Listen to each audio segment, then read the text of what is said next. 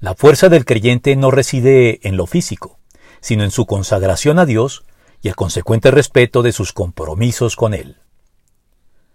El voto de Nazareato era en la Biblia una promesa de consagrarse a Dios de una manera muy especial y comprometida, e implicaba un llamado muy concreto a la obediencia para, mediante ella, ayudar decisivamente al cumplimiento de los buenos propósitos de Dios.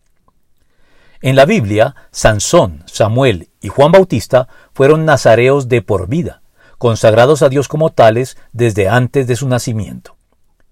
Entre los actos de obediencia concretos que el nazareo debía honrar durante todo el tiempo de su voto estaban no consumir bebidas fermentadas ni derivadas de la vid, no contaminarse ritualmente al tener contacto con un cadáver y, sobre todo, no cortarse el cabello como señal visible ante todos de que se hallaba consagrado a Dios como nazareo.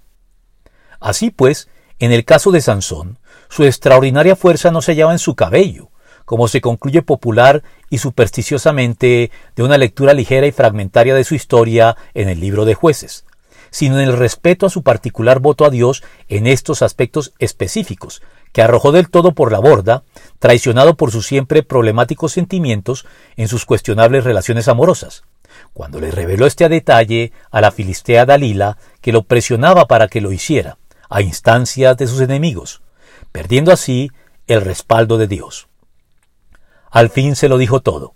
Nunca ha pasado navaja sobre mi cabeza, le explicó, porque soy nazareo, consagrado a Dios desde antes de nacer. Si se me afeitara la cabeza, perdería mi fuerza, y llegaré a ser tan débil como cualquier otro hombre. Jueces 16, 17.